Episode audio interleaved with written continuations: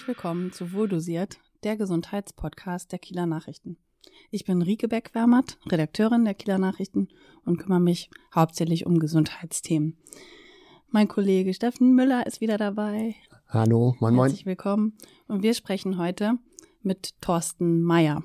Thorsten Meyer ist ähm, nicht nur Hotelbesitzer in Kalifornien, also Schönberg, sondern er ist auch sehr aktiv im Arbeiter-Samariter-Bund ähm, und ist dort im Kreis Plön Vorsitzender. Äh, und vor allem ist er Ersthelfer über die App Saving Life. Und über all dieses wollen wir heute sprechen. Herzlich willkommen. Hallo, moin, moin. Herr Mayer, ähm, vergangene Woche hat ein ähm, schreckliches Ereignis ähm, viel Entsetzen ausgelöst in der Bevölkerung ähm, und es gab auch viele Ersthelfer, Rettungskräfte, die ähm, dieser Vorfall in Brokstedt sehr betroffen gemacht hat. Wie sehen Sie das professionell? Was glauben Sie, was löst so eine Tat auch bei Helfern ab? Ja, man ist natürlich selbst sehr betroffen, wenn man das liest und hört und kann sich auch so ein bisschen in die Lage versetzen von denen, die da vor Ort sind. Klar, erstmal professionell arbeiten die das ab, die kriegen ihre Einsatzmeldung, fahren da hin und ähm, bis das Ganze dann durch ist, bis die Patienten alle im Krankenhaus sind, arbeiten sie einfach wie Profis, wie sie es gelernt haben. Und danach kommt ja meistens dann ähm, erst, ja, was ist überhaupt geschehen? Was für Verletzte waren da? Sind da Kinder dabei gewesen? Das kommt ja erst viel später. Ähm, deshalb ist es da auch ganz wichtig, dann so eine Nachbetreuung zu machen. Aber das ist schon ähm, ja, nicht einfach für alle wegzustecken. Das heißt, es ist dann erstmal so eine Art professioneller Tunnelblick während des Einsatzes und danach ähm, ja, beginnt es erstmal zu, zu sacken. Ähm, Sie haben die Betreuung für, für die Ersthelfer angesprochen. Wie sieht äh, die aus in solchen Fällen, bei solchen wirklich extrem belastenden Taten oder Vorgängen, Einsätzen?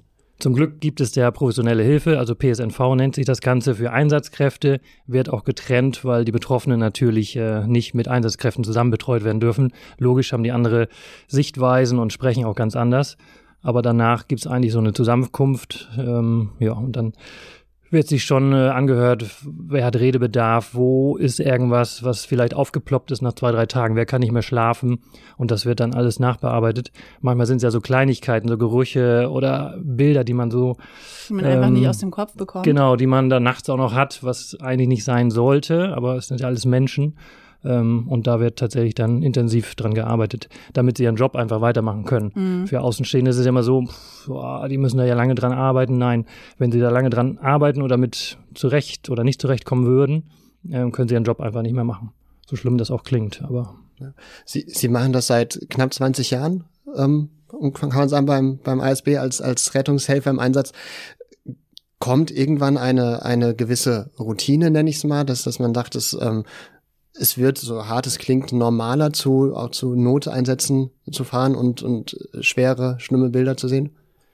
Ja, schwer zu sagen, dass es Routine wird. Also man hat so seinen Fokus, das, was man gelernt hat, das wendet man an und setzt es um. Ähm, schwierig sind natürlich Einsätze mit Kindern. Ähm, ja, wenn man vielleicht die Person kennt, ähm, ja, gewisse Beziehungen auch hat, ähm, dann wird es schon schwierig. Aber ansonsten ist es halt ein Einsatz. Man redet nach dem Einsatz mit den Kollegen, auf der Wache vielleicht nochmal. Aber dann muss man das Ganze auch irgendwann abhaken. Also wer mit, das mit nach Hause nimmt, ähm, ja, nicht mehr schlafen kann, pff, ja, der muss sich dann Hilfe holen. Aber in der Regel sind es tatsächlich Einsätze.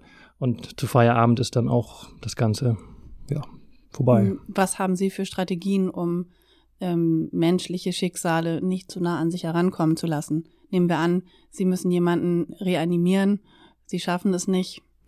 Wie bekommen Sie das hin, das nicht zu nah an sich heranzulassen? Ja, da gibt's verschiedene Methoden, die ich mir selber so angeeignet habe. Also ich versuche möglichst nicht den Leuten ins Gesicht zu gucken, mir irgendwelche Details zu merken. Also stehen ja in den Wohnungen auch Bilder rum oder persönliche Sachen, die da sind, dass man möglichst nicht viel mit rausnimmt. Also dass man guckt, dass man die Person wiederkriegt, dass man da alles tut für. Aber wenn es halt nicht funktioniert hat, dann ja, es ist sehr, sehr schade, aber ähm, man hat halt alles versucht und versucht dann nichts aus diesem Raum, aus dem Haus, von der Straße mit nach Hause zu nehmen. Mhm. Das ist ein, ein größtmöglicher Versuch, sich abzugrenzen innerlich gegen ähm, eine Betroffenheit, die vielleicht größer würde, wenn sie wüssten, wer da vor ihnen ist, wie dieser Mensch aussieht, ob er, ob es ihm gut geht, schlecht geht. Genau, genau. Also klar, manchmal hat man so, wo man sagt, ach, die sind genauso alt wie seine eigenen Kinder. Ja. Ähm, dann wird schon schwierig, wo man sagt, oh, zum Glück war das jetzt nicht mein Kind. Ähm, aber man konnte ihm helfen. Also dann geht man immer mit einem positiven Gefühl da raus. Aber das kann man natürlich nicht ganz wegblenden, wenn man so Erinnerungen an die eigene Familie oder Bekanntenkreis hat. Ähm, das beschäftigt einen doch schon etwas länger, aber ähm, möglichst nicht über Wochen. Sagen Sie, es, Sie beschäftigt äh, die Einsätze. Ähm, Sie machen das ehrenamtlich, ähm, leiten ein, ein Hotel, ja, sind auch Inhaber von dem Hotel. Erklären Sie mal, was ist Ihre Motivation, dann noch ehrenamtlich in Ihrer Freizeit als äh, Ersthelfer beim ASB unterwegs zu sein? Und Rettungswagen zu fahren nachts. Ja, genau. Das können viele Gäste und äh, meine Mitarbeiter können es mittlerweile verstehen, weil sie dann nach meiner Schicht dann morgens merken, der Chef ist gut drauf. ähm, das war dann eine erfüllte Nachtschicht. Also sprich, wenn man Leuten helfen kann. Man kommt ja auch so in alle verschiedenen Schichten der Gesellschaften und äh, man kann ganz, ganz viel einfach wiedergeben. Ähm, ja, und das ist halt ein tolles Gefühl. Ähm, ja, und es motiviert einen, da weiterzumachen, solange man das alles gesundheitlich kann. Ähm, ja, und mir macht es einfach Spaß. Ähm, ja, und das mache ich ja jetzt schon seit 20 Jahren. Eigentlich wollte ich ja nur Zivildienst machen beim ASB. Bin dann aber irgendwie so hängen geblieben über Vorstand, Erste Hilfe, Schulsanitätsdienst, was man dann so alles macht und ja, dann auch irgendwie. Sie haben auch Ihre ganze Familie mit ins Boot geholt. Ja, genau, genau. Meine Frau ist ja eh schon von Kinderschuhen an ASB infiziert, kann man so sagen. Und unsere beiden Kinder haben auch immer mit äh, ja, alle Veranstaltungen des ASB, der ASJ, äh, besucht vom Finkzeltlager. Also die kennen es nicht anders. Und nachts stehen sie dann auch kurz auf und fragen, wenn der Melder geht, wo wollt ihr hin? Wann seid ihr wieder da? Passt auf euch auf und dann gehen sie wieder schlafen. Also das funktioniert. Um mal kurz zu ergänzen, es gibt natürlich auch andere Dienste in Schleswig-Holstein, die sich äh, auf dem Gebiet einsetzen. Also Johanniter wollen wir nennen oder Deutsches Rotes Kreuz. ASB ist einer von, von diesen Organisationen. Genau, zählt ja alles zu den Hilfsorganisationen, die wir in Schleswig-Holstein haben, genau. Habe ich wen vergessen? Bestimmt, aber Malteser gibt's auch noch. ja. Ja, THW genau. und Feuerwehr, dann haben wir alle zusammen. Gut, Und wunderbar. DLRG natürlich. Gut. Wenn Sie ähm, Nachtdienst haben, das ist ja wahrscheinlich, unterscheidet sich jeder Nachtdienst vom anderen, ist keiner ähm, wie der zuvor. Können Sie mal so eine, so eine Schicht trotz allem schildern? Wie, wie läuft das ab? Sie haben gerade gesagt, ähm, der, der Pieper geht los, das ist dann häufig noch zu Hause, das heißt, Sie sind zu Hause und werden dann zu Einsätzen gerufen oder sind Sie in der Zentrale manchmal auch? Nee, dieser Pieper, das ist der SEG-Melder, also sprich, wir haben eine schnelle Einsatzgruppe beim ASB. Ähm, das ist dann nochmal was ganz, ganz Ehrenamtliches. Ähm, Unterstützung des Rettungsdienstes. Sprich, wenn der Rettungsdienst viele Verletzte hat, wie jetzt diese Zuggeschichte in Bruch steht, dann werden die Helfer von zu Hause geholt. Ansonsten gibt's ja die Rettungswachen, Ja, wo dann die Rettungswagen stationiert sind und von da aus fährt man ja auch los. So, und wenn da nachts der Melder geht, genau, dann hat man ungefähr eine Minute, anderthalb Minuten, bis man dann im Auto sein muss und dann geht's los. das heißt, Sie haben immer schon was bereit liegen, äh, wenn, wenn Sie gefordert sind zu Hause? Genau, zu Hause gibt's tatsächlich auch den Melder ähm, für die ehrenamtliche Tätigkeit. Genau, und dann müssen wir nachts dann halt auch mal los. Entweder meine Frau und ich zusammen oder nur einer von uns, das teilen wir dann gerade auf. Manchmal teilen wir uns auf, sie geht ins Kino und äh, ich fahre zum Einsatz. Aber Sie fahren, wie kommen Sie zu dem Einsatz? Haben Sie dann Ihren, Ihren eigenen äh, Rettungswagen bei sich dann vor der Haustür stehen oder erstmal mit dem Privat-Pkw irgendwo hin? Genau, wir haben einen Privat-Pkw und da fahren wir dann äh, meistens nach Schönkirchen, da ist die Zentrale, die wir dann haben und von dort aus geht's dann los. Ja. Okay. Hatten Sie denn, wann hatten Sie Ihre letzte Nachtschicht? Äh, letzte Nachtschicht am Samstag tatsächlich. Und wie lief die ab? Ist da etwas Schlimmes passiert oder war, waren das mehr so die Bagatelleinsätze, über die auch viel gesprochen wird? Tatsächlich, also überwiegend Bagatelleinsätze, weil man ja natürlich dann äh, guckt, wenn man eine Erkrankung hat, wen kann ich am Wochenende erreichen? Der Hausarzt ist nicht da. Puh, wie komme ich am schnellsten ins Krankenhaus? Ähm, ja, dann rufen wir mal den Rettungswagen. Das ist ja im Moment so ein gesellschaftliches Problem. Ähm, ja, und dann ruft man einen Rettungswagen und wünscht sich dann ins Krankenhaus gefahren zu werden. Also das war sozusagen, war dann einer dieser Fälle, jemand hatte das Gefühl, das geht jetzt gar nicht mehr und man kann nicht mehr bis Montag warten. Genau. das- Was waren das so für Probleme? äh, die OP ist irgendwie drei Wochen her und man hat immer noch Beschwerden. Ähm, dann gibt's die Standardgeschichten wie Verstopfung, ähm, Rückenschmerzen. Aber am Samstagabend um 0 Uhr oder um 3 Uhr morgens muss man dann in die Klinik. Aber rücken Sie dann tatsächlich auch jedes Mal aus oder lassen Sie sich erst noch die, die Symptome schildern und entscheiden dann, wir kommen oder wir kommen? Nicht? Nee, das läuft ja über die Rettungsleitstelle hier auch in Kiel. Ähm, die schickt dann einen Rettungswagen halt hin. Ähm, ja, und vor Ort muss man dann gucken, ist es jetzt tatsächlich ein Notfall? Ist es was für die 116, 117, also für den Kassenärztlichen Bereitschaftsdienst? Oder muss der tatsächlich in die Klinik?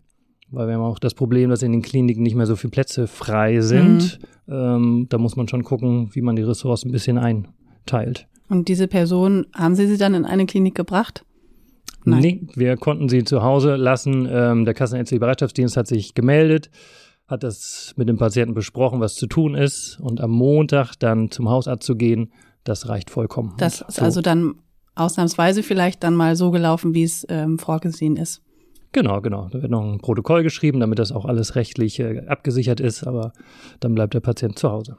Wie reagieren die meisten Patienten, wenn sie äh, sagen, es ist kein Notfall, wir bringen sie nicht ins Krankenhaus, sondern warten sie dann ähm, auf, auf Montag oder gehen sie zum, ähm, am nächsten Morgen zum Hausarzt? Ganz unterschiedlich. Also viele haben natürlich Verständnis, sagen tatsächlich, naja gut, Rettungswagen ja für Notfälle. Ich bin ja tatsächlich gar kein Notfall. Ach, das habe ich gar nicht so bedacht. Manche sagen, naja, ich bin ja auch versichert. Ähm, und dann habe ich ja auch die, das Recht, äh, jetzt ins Und den Anspruch? Genau, den mhm. Anspruch. Ähm, ich zahle ja auch meine Krankenkassenbeiträge. Fahren Sie mich jetzt in die Klinik. Der Koffer steht oben und dann fahren wir bitte gleich los. Taxi am besten. Ja, genau. Ja, und, das macht natürlich die mhm. hauptamtlichen Retter, die jeden Tag mit, damit zu tun haben, schon ähm, ja, verzweifeln teilweise, weil sie sagen, das ist nicht unser Job, dafür mhm. haben wir das nicht gelernt, dafür haben wir nicht die Ausbildung gemacht. Wir sind tatsächlich für Notfälle da, gut ausgebildet. Ähm, zusammen mit dem Notarzt können wir tatsächlich Leben retten und sind kein Taxi. Ja. Ähm, gibt es einen Einsatz, der Ihnen besonders in Erinnerung geblieben ist, der Sie vielleicht menschlich besonders berührt oder belastet vielleicht auch hat sogar? Ja, da habe ich tatsächlich drüber nachgedacht, welcher da sein könnte. Und es war tatsächlich ein einziger, der mir in Erinnerung ist. Einer der ersten, als ich 2014 meine Ausbildung begonnen habe. Da war ein schwerer Reitunfall im Kreis Plön in der Nähe von Preetz. Und die 15-Jährige war sehr schwer verletzt und äh, hat tatsächlich über eine Stunde meine Hand gehalten, bis wir dann in der Uni waren. Das war alles auf dem Acker und ganz schwierig zu bergen. Ähm, ja, das ist tatsächlich der Einsatz, der mir immer so mal wieder hochkommt, wo ich denke so, Mensch, was ist aus der geworden? Ich habe mich zwar nach sechs Wochen mal erkundigt in der Uni und da hieß es, ja, sie ist fußläufig wieder aus der Klinik raus, alles gut. Mm, mm. Aber das sind tatsächlich, oder ist tatsächlich der Einsatz, wo man sagt, hm, das war schon, ja, nicht ohne. Ja, da haben sie dann ja auch sich sehr eingebracht, wenn sie eine Stunde lang die Hand halten und dann haben sie vielleicht doch auch mal ins Gesicht geschaut. Genau, genau. Da war ich halt noch Auszubildender. Ähm, da hatte man nicht so viel Aufgaben im Rettungswagen und hat dann halt die Betreuung übernommen und äh, ziemlich viel erfahren und ja, aber das war in dem Moment halt für sie das Wichtigste, dass jemand da ist, weil ganz, ganz viele Menschen natürlich da waren, Fremde, die sie nicht kannte und so hatte sie eine Bindung bis zur Uni und dann wie sieht so eine Notversorgung in so einem Rettungswagen aus? Also was können Sie ähm, auf dem Weg zur Klinik mit dem Patienten je nach Fall natürlich ähm, leisten? Also die Rettungswagen sind ja sehr, sehr gut ausgestattet mit äh, Equipment und äh, medizinischen Geräten, um den Patienten also ja vor Ort zu versorgen und dann auch möglichst ähm, ja, lebendig in die Klinik zu bekommen. Also die Medizin ist da ja sehr weit fortgeschritten von Medikamenten, die da drauf sind oder Defibrillatoren, ähm, alle Möglichkeiten, die man da so hat. Ja, das ist heutzutage schon. Also Sie können zum Beispiel auch Infusionen legen und genau, Schmer leichte Schmerzmittel verabreichen schon. Genau, Schmerzmittel ver oder verabreichen wir natürlich nicht. Das macht dann der Arzt oder der Notfallsanitäter. Ähm, der Notfallsanitäter dürfte das. Genau, der mhm. darf natürlich in seinem Rahmen der Kompetenzen, die er dann hat, mhm. ähm, von seinem ärztlichen Leiter da Medikamente geben. Aber ansonsten ähm, ist er voll ausgestattet. Alles, was man braucht. Okay, hatten Sie schon mal persönlich einen Notfall, dass Sie einen Rettungswagen rufen mussten? Ich persönlich ja. zum Glück noch nicht, aber ich bin tatsächlich zweimal in die Klinik gefahren, ähm, hausärztliche Verletzungen. Ähm, ja, das war sehr schmunzelnd, wo man sagt, ach, hallo, äh, ich gebe dir mal was mit, dann kannst du dich quasi selber heilen hier, kleben. Ähm, ja, aber ansonsten Glück zu Hause noch toi, nicht. Toi, toi, toi. Ja. Mhm.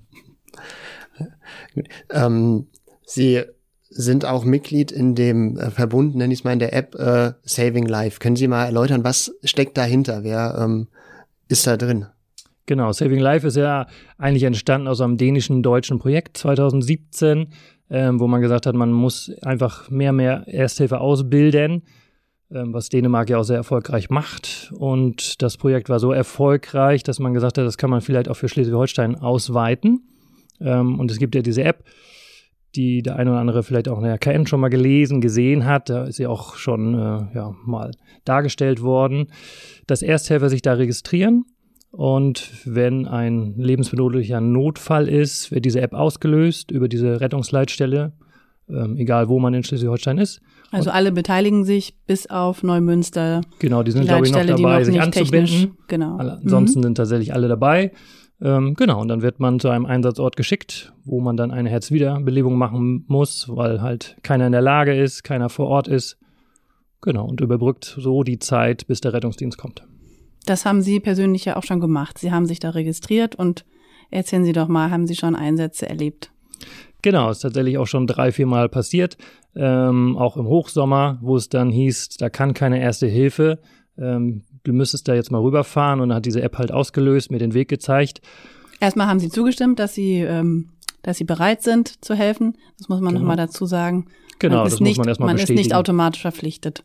Genau, also wenn man keine Zeit hat oder andere Umstände einem das nicht zulassen, dann muss man natürlich jetzt nicht den Notfall annehmen. Man kann mhm. dann auch einfach nicht reagieren oder auch Nein sagen. Aber in der Regel bestätigen alle und wollen natürlich auch helfen, die da mitmachen. Genau, und dann fährt man dahin oder geht zu Fuß, kommt darauf an, wie weit das Ganze ist und versucht da Leben zu retten. Ist Ihnen das gelungen bis jetzt? Ähm, also bei zwei Einsätzen hat es nicht funktioniert. Ähm, der dritte war, ja, wie soll ich sagen, war kein Notfall, aber für den Angehörigen war es halt nicht klar, was vor ihm ist und ähm, hat halt dann gemeldet, dass es eine Wiederbelebung sein sollte, war aber dann nicht. Aber bei zwei Einsätzen kam die Hilfe leider zu spät. Obwohl die Rettungskette optimal funktioniert hat vom Ersthelfer, die Saving Life App. Also ich war nach zwei Minuten da, der Ersthelfer hat schon angefangen, der Rettungsdienst kam auch nach fünf, sechs Minuten. Aber trotzdem war es halt nicht. Leider möglich. kann man nicht alle retten, ne? Genau, so gerne man das auch machen möchte. Mhm. Ähm, das gelingt halt nicht immer. So, das muss man sich dann auch bewusst sein, dass es manchmal auch nicht funktioniert. Aber man hat halt alles versucht und die Zeit hat man verkürzt, äh, bis der Rettungsdienst kommt. Ist das dann für Sie ähm, ein Misserfolg? Wie erleben Sie das, wenn Sie dann jemandem nicht mehr helfen können?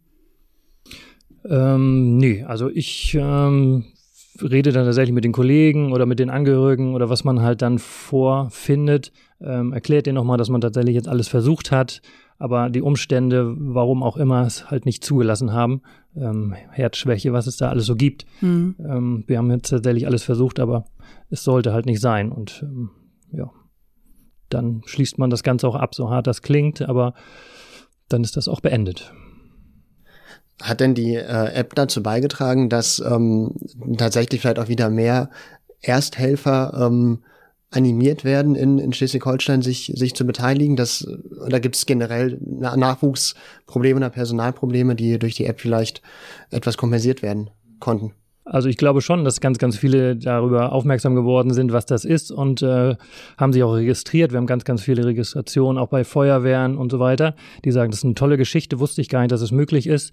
Ähm, und gerade auf dem Land ist es halt wichtig, ähm, dass da irgendjemand, der in der Nähe ist, so schnell wie möglich dahin kommt, bis der Rettungswagen vor Ort ist. Dauert halt in der Regel bis zu zwölf Minuten wenn es optimal läuft. Innerhalb dieser Frist. Genau, sozusagen. innerhalb dieser Frist kommt dann natürlich der Rettungswagen, selbstverständlich. Ähm, aber das sind halt ja zwölf Minuten. Und wenn man so mal nachblättert in der Biografie oder Lektüre, ähm, so zehn Prozent pro Minute, die an Chancen verloren gehen, wenn keiner was macht. Bei einem Herz-Kreislauf-Stillstand. Genau. Mhm. Dann ähm, ja, kann man sich das ja ausrechnen, was nach 12, 13 Minuten noch für Chancen da sind. Mhm. Ja. Also ähm, die Zahlen ähm, habe ich auch inzwischen gehört vom ASB, wie viele ähm, in Schleswig-Holstein sich inzwischen registriert haben. Das sind über 20.000, habe ich gehört. Und das sind also nicht nur medizinisch geschulte Menschen, sondern es kann auch jeder sich dort registrieren, der ähm, Erfahrung hat in der äh, also in der ersten Hilfe, der da einen Kurs absolviert hat. Genau, jeder, der einen Erste-Hilfe-Kurs gemacht hat, kann sich da registrieren lassen, muss seine Urkunde, seine Bescheinigung einmal hochladen, dann wird es geprüft, ob das auch wirklich echt ist. Genau, und dann kann es auch schon losgehen und dann kann man auf seine ersten Einsätze in Anführungsstrichen warten.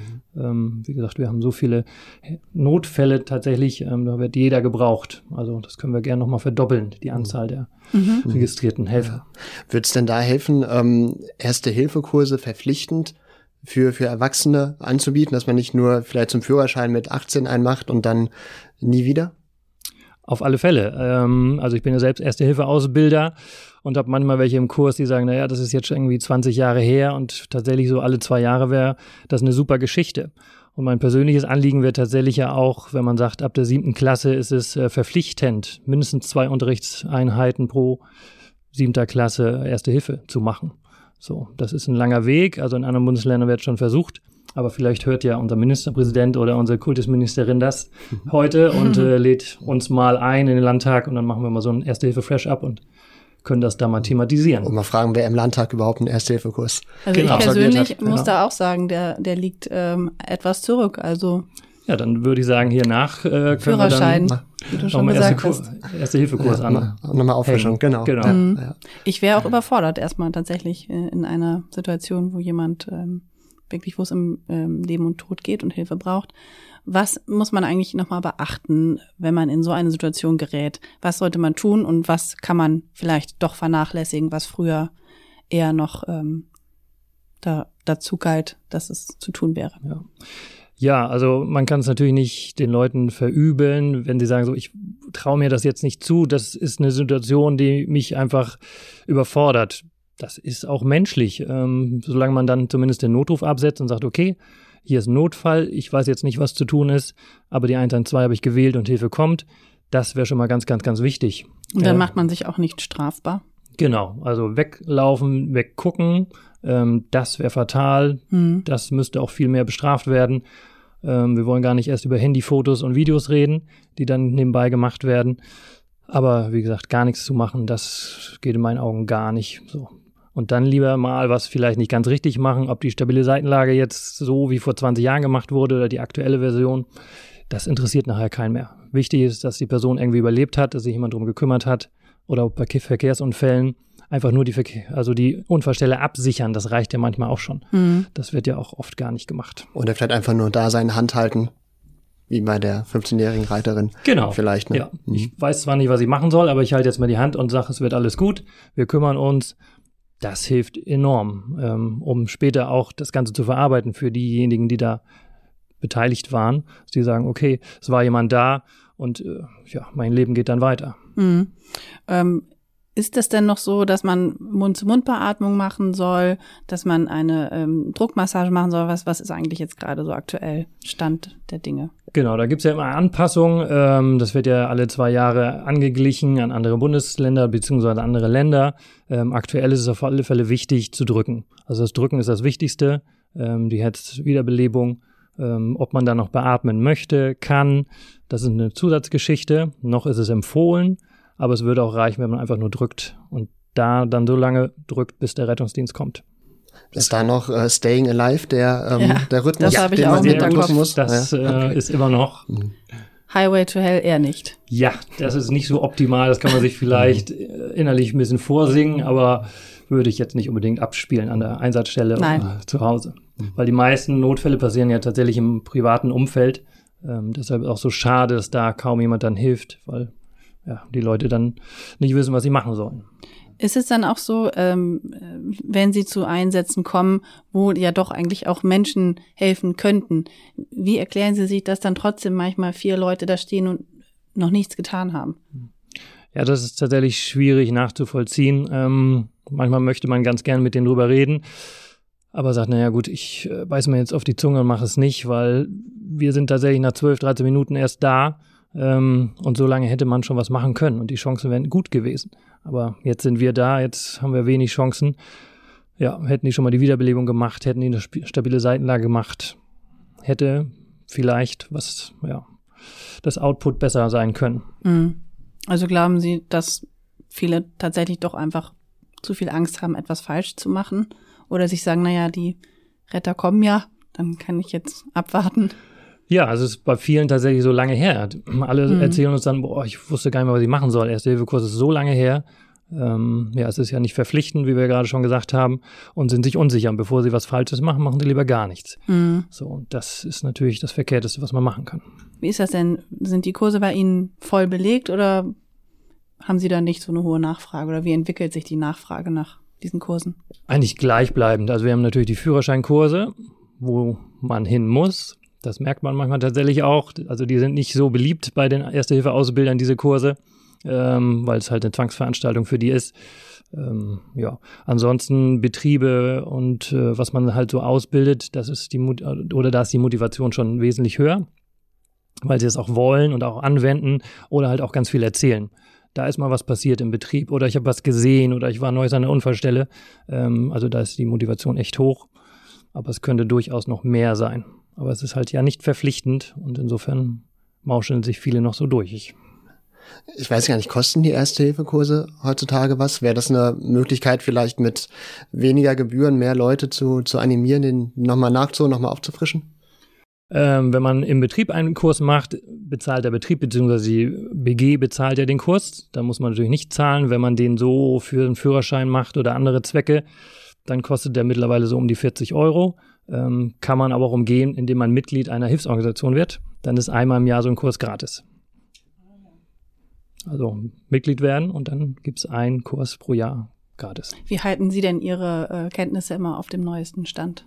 Also wenn man aktiv im Rettungsdienst ist, muss man sich ja fortbilden. Einmal im Jahr gibt's eine Pflichtfortbildungswoche und da wird man auf den neuesten Stand gebracht. Und als Erste-Hilfe-Ausbilder muss man alle zwei Jahre auch zur Fortbildung. Und da gibt's dann die neuesten Techniken und äh, ja, wie man das dann präsentiert und vorführt. Ich würde gerne noch einmal zurückkommen auf die Notfälle, zu denen Sie gerufen werden. Sie ähm, wohnen in einer Ferienregion, Urlaubsregion. Ähm, unterscheiden sich die, die äh, Fälle oder die Anrufe von Touristen und von Einheimischen und auch der, der Umgang mit ihnen möglicherweise? Naja, im Sommer ist ja deutlich mehr los als jetzt, logischerweise, weil die Campingplätze alle voll sind und die andere ja, Verletzungsmuster haben, von dem Muschelschnitt, äh, Strandverletzungen, die man halt davonträgt oder auf dem Campingplatz irgendwelche Verbrennungen. Da ist schon deutlich mehr los und die Kollegen müssen da schon mehr arbeiten als jetzt quasi im Winter, wo es relativ ruhig ist. Ähm, ja. Genau, aber so, also rein, rein menschlich, dass jetzt die, die Touristen, die möglicherweise sich auch gar nicht, nicht auskennen, sagen, ich weiß nicht, wo ich, wo ich jetzt irgendwie einen Arzt finde, da rufe ich mal den, den Rettungsdienst, kommt sowas mal vor? Nö, das ist eigentlich relativ selten. Also die mhm. unterscheiden sich wenig von den Einheimischen. Also okay. außer von der Sprache erkennt man sie selten. aber Krankheitsbilder sind dann ja. Die sind fast alle gleich, genau. Sind dann die Schleswig-Holsteiner äh, aus ihrer, also ihrer Einschätzung nach hart im Nehmen oder rufen die eher zu schnell den Notruf? Also zu Corona-Zeiten waren sie tatsächlich alle hart im Nehmen, da wollten sie keinen Rettungswagen sehen, obwohl sie tatsächlich äh, Herzinfarkt und was es alles so gab hatten. Das ist ja dann auch schon gefährlich. Genau, da hat man gewesen. dann ja auch im Fernsehen und so weiter darauf hingewiesen, nein, sie dürfen tatsächlich auch einen Rettungswagen rufen. Es waren ja alle gut ausgestattet, um halt Corona-Fälle auch zu fahren und sich nicht selbst anzustecken. Ähm, ja, aber ansonsten, ja, die Norddeutschen sind halt, ja, Jammerlappen. Das, das, das, ja. das sollte jetzt eher ein Witz sein. genau. Okay. Gut.